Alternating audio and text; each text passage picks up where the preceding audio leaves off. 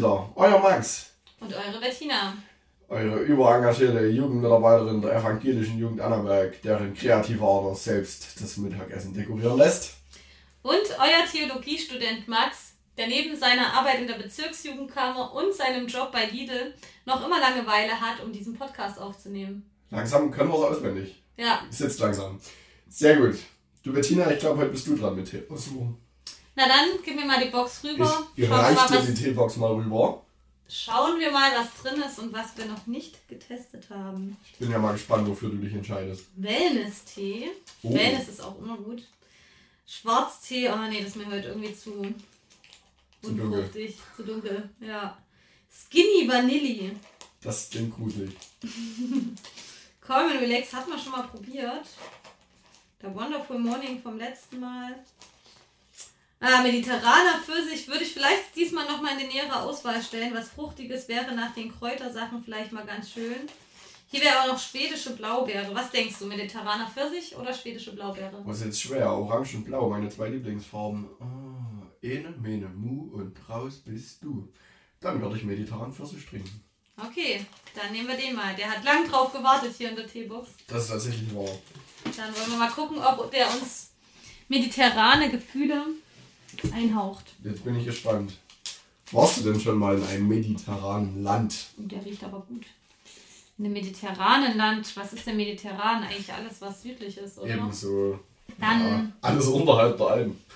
war ich im letzten Sommer Ja. auf Flitterwochen in Rhodos. Oder auf Rhodos. Auf Rhodos, wollte gerade sagen, ist doch eine Insel, oder? Ja, genau, griechische Insel. Das war echt mediterran, südliche Ägäis, ganz viel Wasser und ganz viel Sonne. 32 Grad im Schatten. Das ist mediterran, oder? Das ist mehr als mediterran. Eieiei. Naja, ich war früher mit meinen Eltern sehr oft in Italien. Das muss ich sagen. Also wir waren wirklich sehr, sehr oft ähm, an der Adria.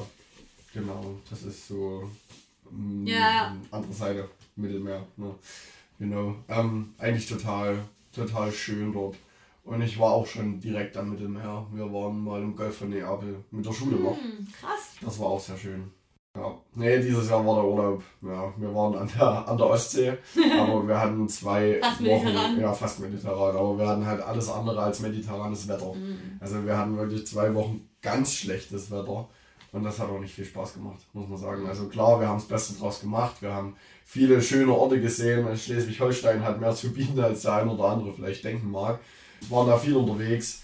Ja, aber jetzt groß am Strand waren wir nicht. Ich glaube, wir waren einen Tag am Strand und dann bei der Abreise waren wir nochmal Mhm. Ostsee verabschieden und schnell baden.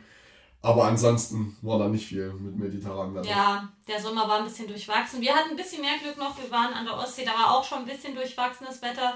Aber wir haben zwei, drei schöne Strandtage erwischt auf Rüstzeit. Stimmt. Ja. Du warst ja Frisszeit an der Ostsee. Ja. Total cool. Ja, Ja. Da haben wir es bloß bis ins Vogtland geschafft.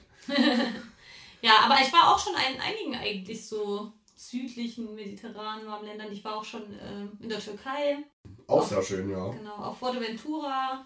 Israel ist eigentlich auch mediterran, oder? Vom Klima zumindest. Ja, würde ich sagen. Also Israel war auch natürlich sehr beeindruckend. Italien war ich natürlich auch schon, das liebe ich auch. Also Italien ist echt. Da liebe ich einfach auch die Küche schon. Oh, da, das wollte ich auch gerade sagen. Ne? Mediterrane Länder und mediterranes Wetter ist ja schon nice, aber mediterranes Essen. Das Boah. ist schon. Ich habe aus Griechenland habe ich auch richtig gutes Öl mitgebracht Ja. und sowas. Also richtig cool. Da freue ich mich schon drauf. Das klingt Nice. natürlich sehr gut. Das macht richtig Urlaubsfeeling so, ne?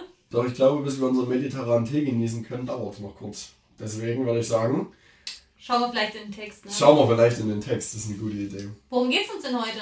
Das ist eine gute Frage. Warte, ich schaue kurz auf meinen Zettel. Wir wollen heute über Jesu Taufe reden. Mal sehen, du findest sie im dritten Kapitel mittlerweile vom Lukas-Evangelium. Wir gehen zwar, vorwärts. möchtest du bei Vers 15 anfangen? Das würde ich machen. Ich lese euch einfach mal vor.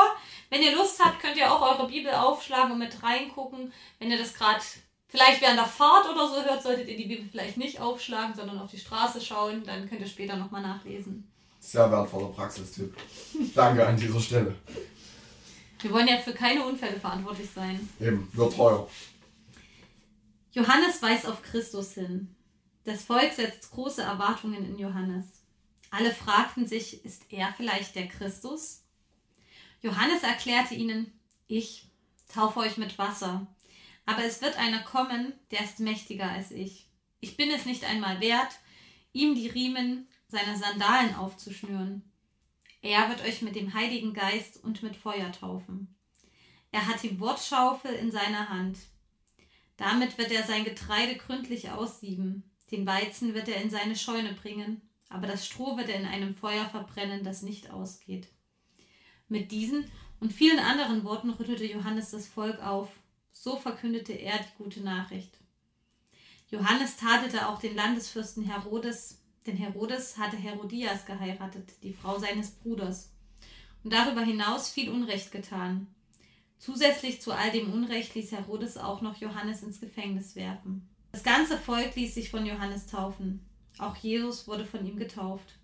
Auf einmal, während Jesus noch betete, öffnete sich der Himmel. Der Heilige Geist kam auf ihn herab. Er sah aus wie eine Taube. Dazu erklang eine Stimme aus dem Himmel. Du bist mein geliebter Sohn.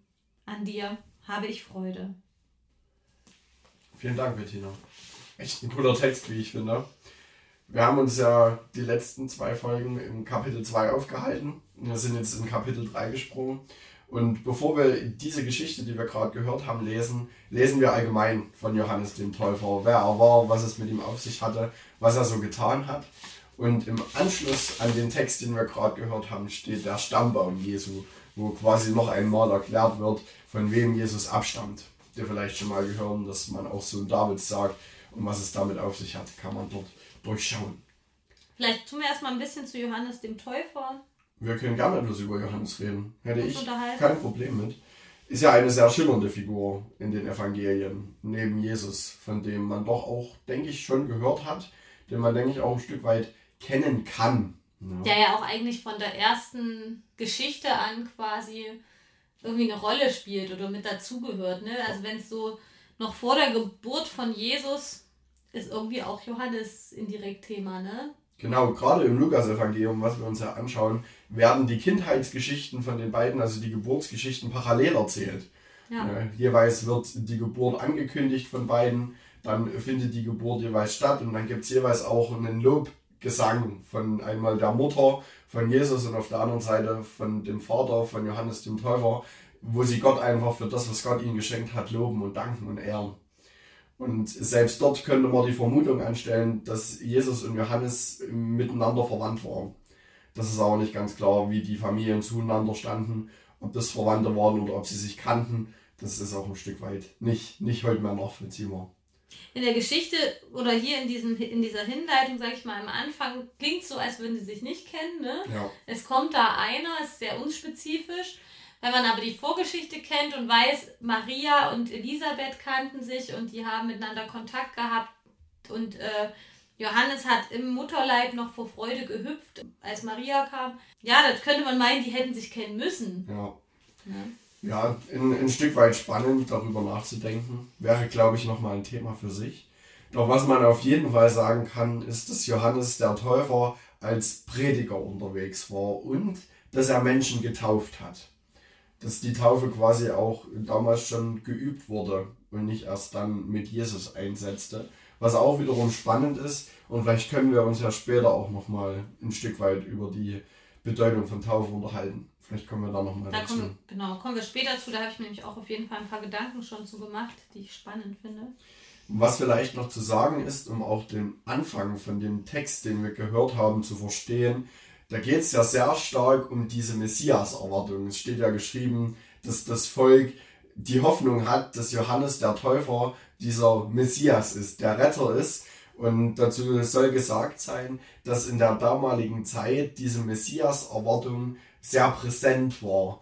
Die Menschen, die damals lebten, stellten sich vor, dass Gott einen Menschen schicken wird auf diese Erde, der ein neues Zeitalter einläutet, der dafür sorgt, dass sich die Umstände verändern. Und das bezieht sich vor allem auf die Fremdherrschaft, die zur damaligen Zeit herrschte. Man wünschte sich vor allem ein Ende dieser Fremdherrschaft, dass die Römer wieder ihren Weg ziehen und ja, Jerusalem und allgemein das ganze Gebiet wieder in die Hand der Juden zurückfällt. So viel vielleicht zu Johannes dem Täufer. Was dann aus ihm wird, das wissen wir auch. Weiß nicht, ob wir später nochmal dazu kommen, aber auf jeden Fall, wir haben es ja auch gehört, dass er Herodes sehr stark kritisiert hat ne, und ihm auch gesagt hat, hey, das, was du getan hast, gerade indem du die Frau deines Bruders geheiratet hast, das ist falsch, das macht man nicht. Und daraufhin wird er ins Gefängnis geworfen und letztendlich wird er ja auch umgebracht. Ja, also eigentlich ist es auch ein bisschen spannend, ne? weil das ist ja theoretisch ist die Taufe von Jesus, die ja danach steht in den Versen nach dieser ähm, Erzählung über Johannes und seiner Lehre, die müsste ja theoretisch dort reingeschoben sein zeitlich, ja. weil er ja dann im Gefängnis saß.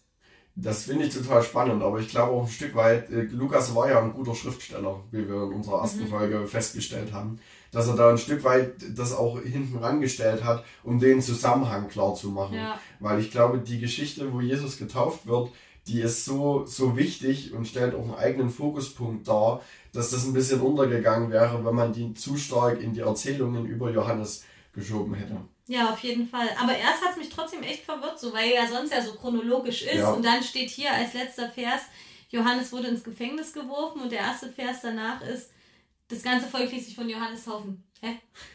Ja, ist schon ein bisschen verwirrend, aber ich glaube, gerade deswegen ist es ja. auch wichtig, Bibel zu lesen und auch sich ein Stück weit damit zu beschäftigen. Ja, und den Kontext auch anzugucken. Genau, um zu verstehen, worum geht es da? Ja, was ist da los? Was ich noch spannend finde von dem Einstieg ist so ein bisschen diese Wortwahl oder dieses, was äh, Johannes erklärt hat mit der Taufe und wie er das anders macht. Wenn ich das heute lese, ich bin so, ja, Gesundheit oder so. also diese Wörter, die er dann nimmt mit Feuer taufen, er hat die Wortschaufel in seiner Hand und dann das mit dem Getreide trennen und so. Das sind schon irgendwie auch einfach Bilder und Symbole, die man ja erstmal überhaupt auslegen oder verstehen muss. Ja, also das, das habe ich mir dann auch überlegt. Das steht tatsächlich bei meinen Hä-Momente, diese bildliche Erzählung, weil das ja ein Stück weit, also gerade mit dem Getreide und mit dem Aussieben ne, und die Spreu vom Weizen trennen, schon ein Stück weit in Richtung Gericht auch ja. geht. Und das finde ich total spannend, dass das hier an dieser Stelle schon anklingt, dass Johannes als Prophet auch schon ein Stück weit sagt, dass Jesus ein gerichtliches Handeln mit sich bringt, dass Gott durch Jesus auch richten wird. Und das ist auch ein total spannendes Thema, was hier schon anklingt, wo wir aber bestimmt später irgendwann nochmal drauf eingehen werden. Ja, auch das mit, dem, mit der Feuertaufe ist ja eigentlich ein krasses Wort. Also eine Taufe ist ja was, gerade heute passiert es, oder auch eben Johannes macht es mit Wasser. Ja. Und eine Feuertaufe, Feuer ist das Gegenteil von Wasser. Und irgendwie Wasser hat ja was Reinigendes und das ist ja auch das, so eine reinigende Sache. Und mit Feuertaufe ist ja aber auch so die Reinigung von, von den Sünden und so gemeint. Aber das ist halt viel radikaler, sage ich mal. Ne? Also Feuer ist halt echt schon krass. So. Dann lass uns doch gleich nochmal über das Verständnis von Taufe an sich reden, mhm. dass es klar ist. Nicht, dass ja. Missverständnisse aufkommen. Also was ich herausgefunden habe, dann geht es ein Stück weit bei der Taufe um das Reinwaschen von Sünde. Ja. Es geht um einen Neuanfang vor Gott. Die Taufe ist ein Zeichen der Schuldvergebung, weil wir durch die Taufe werden auf den Namen Jesu getauft, ein Stück weit Anteil haben an seinem Tod und an dem, was er für uns getan hat. Heute zumindest. Heute. Früher ja. war ja Jesus noch nicht gestorben. Ja war noch nicht für die Sünden gestorben. Ähm, früher war das aber, so wie ich es rausgefunden habe, trotzdem ein Zeichen einfach der Reue. Ja. Dass man die Sünde bereut, dass man äh, ja einfach dem irgendwie auch ein bisschen absagen möchte. War das so ein Zeichen, ich bereue das, ich möchte es von mir wegwaschen. Genau, ne, dieser Aspekt des Reinwaschens von Sünde und von Schuld ist, glaube ich, in der Taufe ganz, ganz wichtig. Und das ist so, das ist so ein Inhalt und ein weiterer Inhalt der Taufe ist die Eingliederung in die christliche Gemeinschaft, in die kirchliche Gemeinschaft auch und in die Kirche. Mit der Taufe bestätigt man seine Zugehörigkeit ja. zur Gemeinschaft, zur Kirche. Und ja, das ist so ein erstes Bekenntnis, auch ein erstes öffentliches Bekenntnis zu sagen, ich gehöre zu Gott. Und deshalb war das früher auch so, dass man, also zumindest was man so in der Bibel liest, dass es Erwachsene waren. Ne? Also Jesus war da irgendwas um die 30 Jahre. Und gerade vielleicht auch durch diese Geschichte und dadurch, dass man weiß, früher wurde oft das Erwachsen entschieden, dass ich meine Sünde bereue, dass ich bereue und weil ich zur Gemeinschaft gehören will, mich taufen lasse. Deswegen gibt es auch heute viele Diskussionen, Kindstaufe oder Erwachsenentaufe. Das ist ein anderes Thema, da werden wir jetzt auch nicht drauf eingehen, aber das ist vielleicht so ein kleiner Hintergrund, wie es auch zu diesen Diskussionen so ein bisschen kommt. Ja, zumal die Taufe ja auch heute noch eine Praxis ist, die geübt wird und die auch ja. sehr stark geübt wird und wo es auch doch noch viele Leute gibt, die sich Gedanken darüber machen, wie sowas aussehen soll und wie sowas aussehen kann. Und mit dieser Eingliederung in die Gemeinschaft geht auch so ein Stück weit die Voraussetzung für Jüngerschaft und Nachfolge einher. Also die Taufe ist so ein erster Schritt auf dem Lebensweg, den man mit Gott gemeinsam gehen möchte.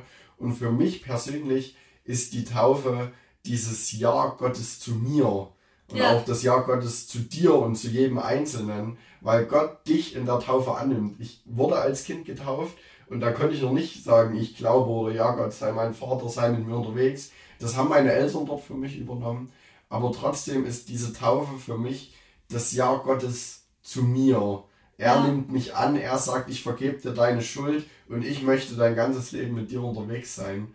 Und dann in der Konfirmation, um das weiterzuführen, dann so ein Stück weit die Antwort von mir im schon eher erwachsenen, noch längst nicht völlig erwachsen, aber doch schon ein bisschen verständigerem Alter, zu sagen, ja Gott, ich möchte das Ja von dir aus eigener Kraft bekräftigen und sagen, ja, ich gehöre zu dir.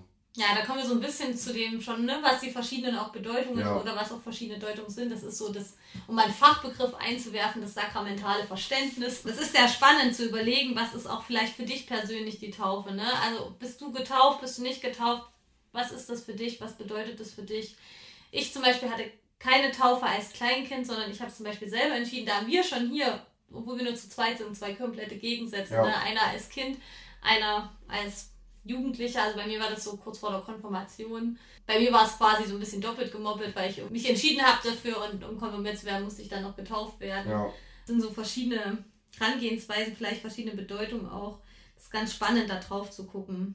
Lohnt sich auf jeden Fall, sich über die Taufe mal Gedanken zu machen. Und ich kenne auch viele, viele Menschen, die wurden als Kind getauft und sind dann auch ein Stück weit aus der Gemeinschaft ja, wieder entflohen, haben sich davon auch ein Stück weit entfernt. Und ich glaube, es ist spannend, sich auch nochmal das bewusst zu machen, dass dieses Jahr Gottes gilt mit der Taufe. Ja. Das gilt auf jeden Fall. Genauso würde ich aber auch sagen, dass es nie zu spät ist, sich taufen zu lassen. Ja. Wenn man selber auch mit einem höheren Lebensalter sich dazu entschließt, ich möchte das annehmen, ich möchte, dass mir Fall. vergeben wird und ich möchte mich zu Gott bekennen, dann diesen Schritt zu gehen und zu sagen, ich möchte mich jetzt taufen lassen. Und ich finde es so spannend, Jesus lässt sich taufen als Mensch ohne Sünde. Ne? Also ja. die Taufe war eine Bedeutung, gerade früher eben. Wie wir es gesagt haben, es war ein Zeichen von Reue, von dem Ablegen der Schuld, von dem Wegwaschen von dem, was man vielleicht so in seinem Leben macht, was nicht gut ist, was auch gotteswidrig, sage ich mal, ja. ist. Und Jesus, der das alles nicht hatte, der nichts falsch gemacht hat, der keine Schuld hatte und damit ja auch keine Reue ja. brauchte, haben musste, Lässt sich taufen. Lässt sich taufen, das ist schon, schon verrückt. Das ist schon paradox irgendwie.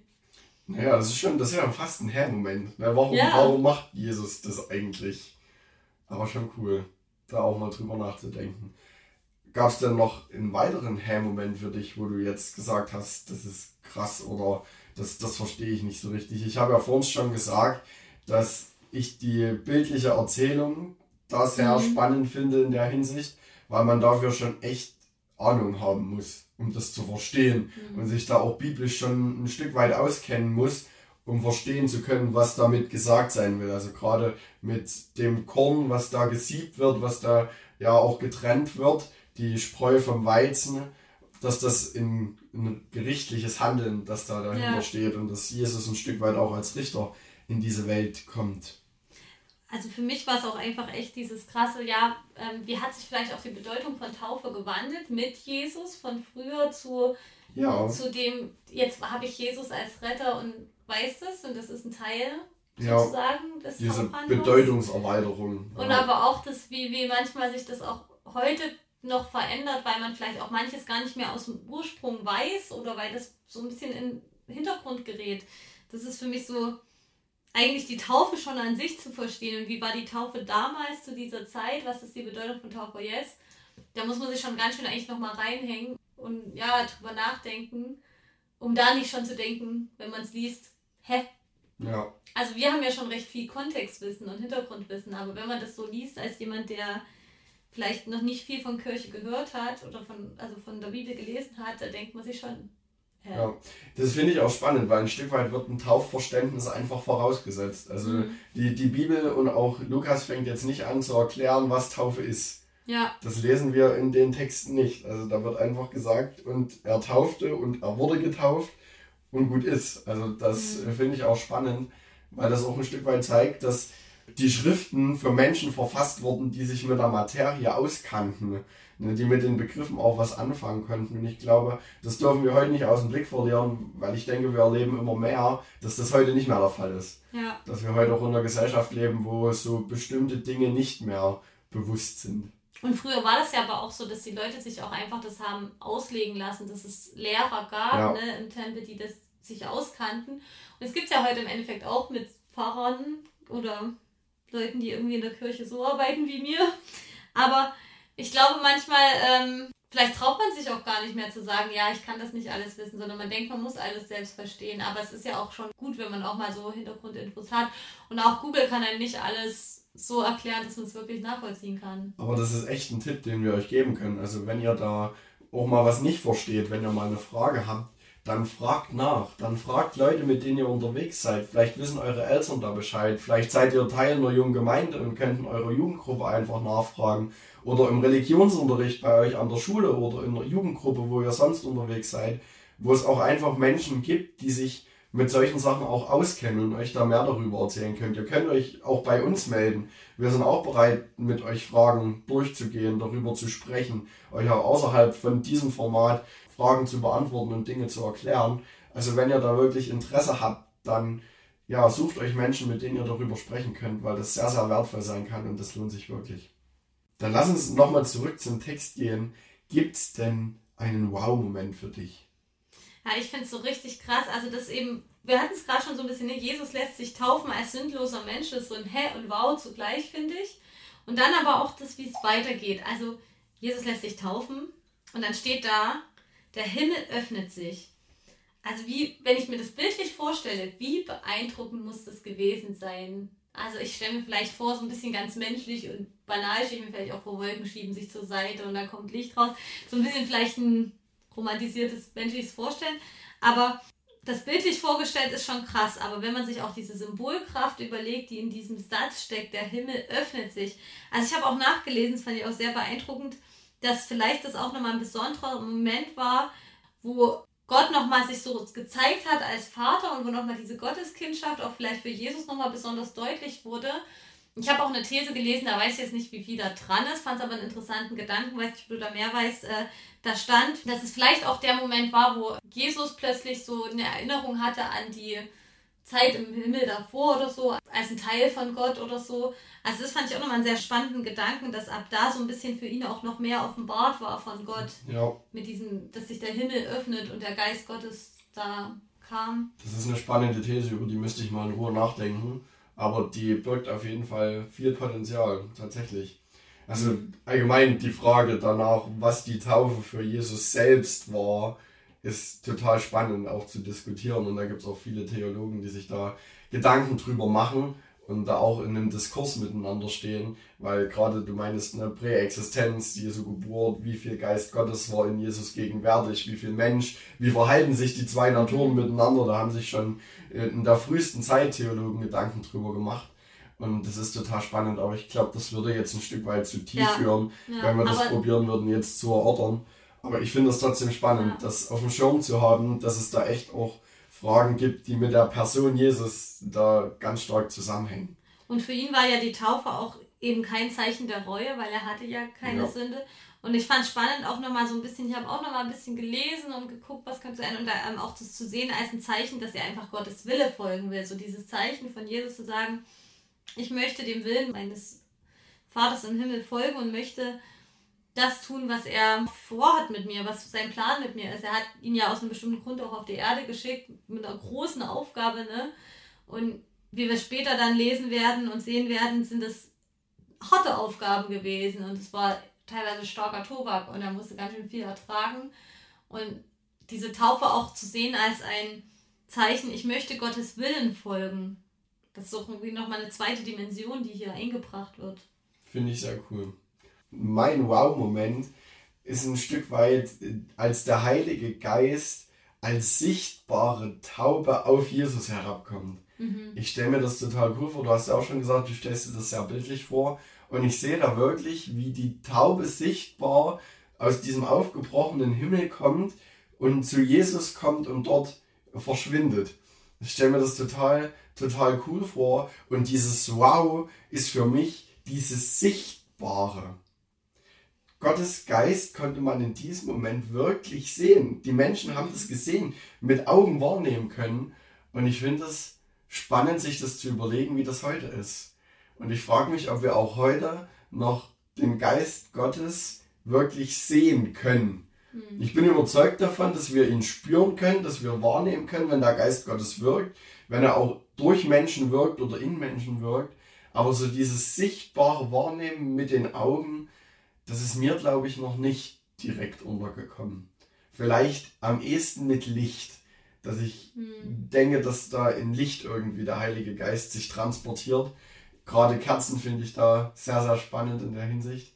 Aber jetzt so, dass ich gesehen hätte, dass wirklich eine Taube vom Himmel herabkommt und sich auf einen Menschen setzt und der dann vom Heiligen Geist erleuchtet wird, das habe ich noch nicht gesehen. Ja, ist schon krass, ne? Und das finde ich schon cool, dass das damals ja. wirklich passiert ist und dass die Menschen drumherum das auch sehen konnten. Das war sehr, sehr deutlich. Gibt es denn was, was du dir mitnimmst? Wollte ich dich auch gerade fragen. Soll ich anfangen? Willst du anfangen? Wir fangen doch an einfach mal mit dem Mi-Moment. Ich nehme mir Gottes Zusage an Jesus mit. Das ist das, was ganz zum Schluss im Text steht. Du bist mein lieber Sohn, an dir habe ich wohlgefallen, schreibt Luther dazu. Und das finde ich total spannend und das ist so ein Moment für mich, wir hatten das ja in der letzten Folge schon, diese Gotteskindschaft, diese krasse Bestätigung Gottes, dass Jesus sein Sohn ist, dieser Zuspruch von außen. Um die letzte Folge noch mal ein Stück weit aufzufassen, wo Jesus selbst zu seinen Eltern gesagt hat, was habt ihr mich gesucht? Ich bin hier im Tempel meines Vaters, hier gehöre ich, ja, hier ist mein Platz. Ich sage Gott jetzt, du bist mein Sohn, dich liebe ich, du bist mir total wertvoll. Und ich glaube, in der Nachfolge Jesus will ich ein Stück weit genau das erreichen, dass Gott auch Wohlgefallen an mir hat. Mhm. Dass Gott auch mit dem, was ich tue, zufrieden ist und dass das, was ich mache, seinen Plan erfüllt und ja, dem, was er vorhat, zum Besten dient. Und da muss ich mich auch ein Stück weit immer wieder fragen, was muss ich tun, dass mein Leben Gott gefällt? Und ich glaube, das ist eine spannende Frage. Muss ich die Gebote einhalten? Muss ich dreimal am Tag mhm. beten? Muss ich regelmäßig Bibel lesen? Muss ich überhaupt was? Und vielleicht ist das auch eine Challenge für euch, dass ihr euch mal, wie wir vorhin schon sagten, mal jemanden sucht und darüber ein Stück weit ins Gespräch kommen könnt, was ihr tun müsst und nicht tun müsst. Sucht euch da mal jemanden, tauscht euch mal darüber aus. Aber das ist so das, was ich mir aus diesem Text mitnehme, dass ich Jesus so nacheifern möchte, seinem Vorbild so folgen möchte, dass Gott auch Wohlgefallen an mir hat.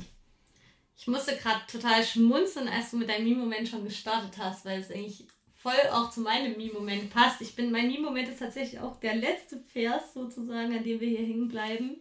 Du bist mein geliebter Sohn, an dir habe ich Freude. Ähm, ich habe es aber auch nochmal in einer anderen Dimension gesehen, deswegen ist es noch spannender eigentlich. Also natürlich ist es nochmal eine ganz besondere Bindung ne, zwischen Jesus und Gott als Vater und Sohn so direkt, ne?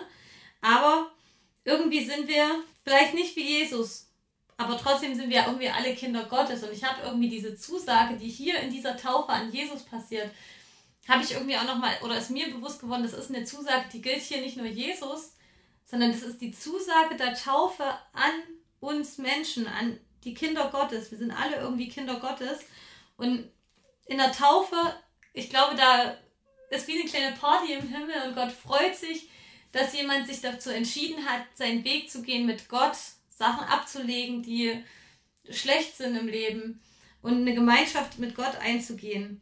Und deswegen glaube ich, diese Zusage, du bist mein geliebtes Kind, du bist mein geliebter Sohn, meine geliebte Tochter, du bist mein geliebtes Kind, die gilt jedem. Gerade eben, dass es eine Zusage ist der Taufe, zu sagen, ich freue mich, dass du zu mir gehören willst, du bist mein Kind und ich habe dich unendlich lieb. und an dir habe ich Freude. Und ich glaube, dass es eben nicht an Bedingungen geknüpft ist. Ich glaube, dass es viel gibt, was Gott sich wünscht, was wir tun, was vielleicht ein Plan für uns ist und was auch sagt, es wäre gut, oh, eben die Gebote als Richtlinie, damit unser Leben gelingt. Und weil er möchte, dass unser Leben gelingt und weil er auch eine Beziehung zu uns möchte. Aber diese Tatsache an sich, dass Gott uns unendlich liebt und bedingungslos liebt, das ist so eine Zusage, wo ich fester Überzeugung bin, dass die steht und dass sie jedem steht. Und dass das auch so eine besondere Zusage ist, die in der Taufe passiert. Und irgendwie, ich freue mich gerade richtig, wir haben so viel über Taufe gesprochen. Und am kommenden Sonntag, also nicht, wenn es ausgestrahlt wird, aber jetzt, wo wir es gerade aufnehmen, werde ich Patentante. Und das ist so cool, gerade nochmal dazu das Gespräch gehabt zu haben und zu wissen, am Sonntag darf ich genau das nochmal sehen und diese Zusage Gottes an mein Patenkind. Da freue ich mich gleich umso mehr drauf. Amen. Da habe ich nichts mehr hinzuzufügen, aber wir haben hier noch Karten. Ja. Ich mische sie wieder. Tu sie mal mischen und dann. Ich darfst du zuerst ziehen heute. Darf ich jetzt zuerst ziehen? Ja. Jetzt bin ich gespannt. Ich nehme die hier. Ich hätte Jesus gern persönlich kennengelernt, um.